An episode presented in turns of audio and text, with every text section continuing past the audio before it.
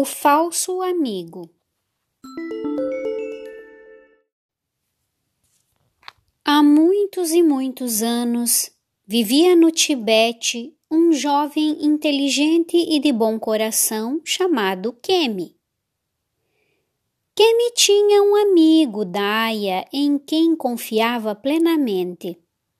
Os dois eram inseparáveis e, mesmo quando Daya se casou, continuaram frequentando-se mutuamente. E Kemi tornou-se padrinho do filho que o casal teve logo depois.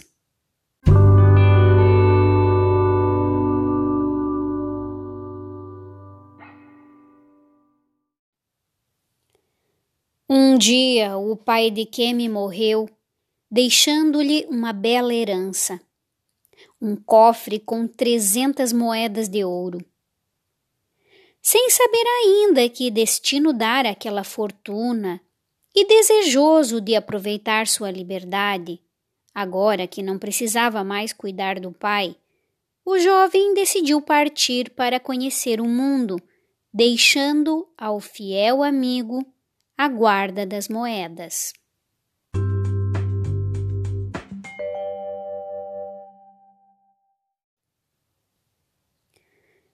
Dois anos mais tarde, depois de percorrer muitas estradas diferentes, Kemi voltou à sua cidade.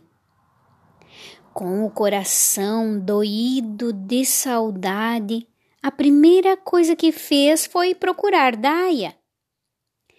Este, a julgar pelas ricas roupas que trajava, prosperara bastante, o que muito alegrou Kemi mas o amigo o recebeu friamente, lamentando-se. Ai de mim! Antes você nunca tivesse voltado, assim não precisaria contar-lhe a tragédia que aconteceu. Imagine que, na sua ausência, por um estranho sortilégio, as suas moedas transformaram-se em areia.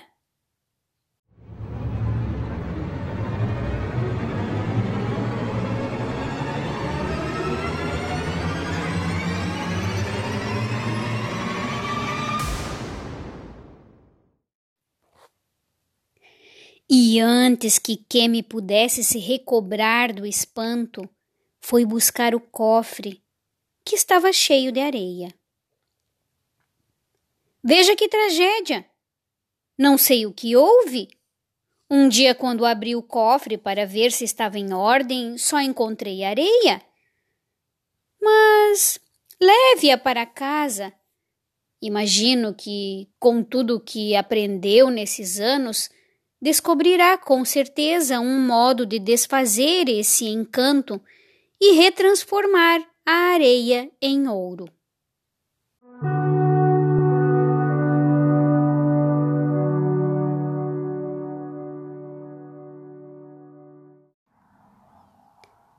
Kemi não encontrava o que dizer. É claro que não acreditava naquela história. Todavia, achou melhor não discutir. Foi para casa e começou a arquitetar um plano para reaver suas moedas. Se ele tomou meu tesouro, talvez eu possa também tomar o dele, pensou.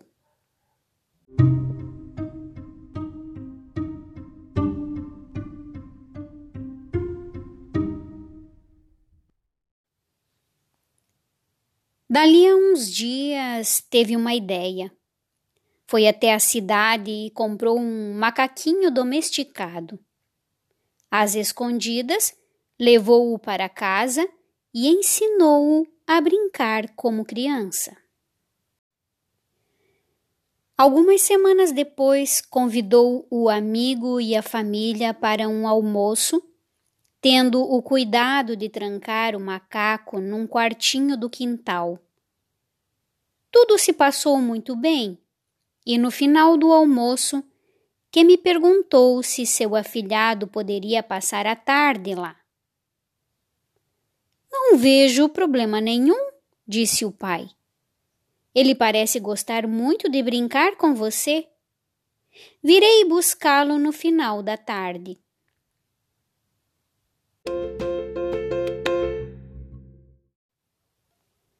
Kemi passou a tarde toda brincando com o menino, até que ele adormeceu. Então, Kemi deixou-o dormindo num quartinho do quintal e levou para dentro de casa o macaquinho. Vestindo-o com o casaco e o boné do afilhado.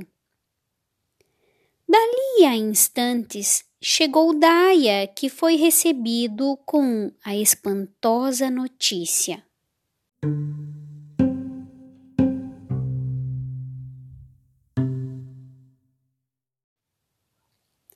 Ai de nós, gemeu Kemi. Não sei o que houve.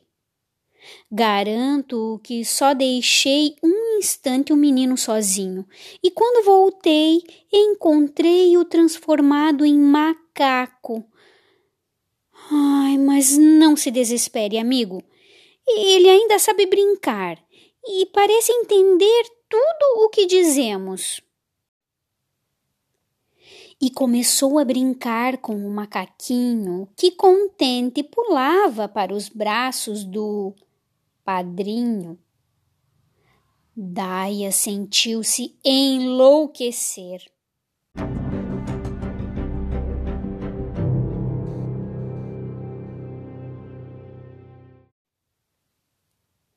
Meu filho, meu único filho, meu tesouro, o que vai ser de mim?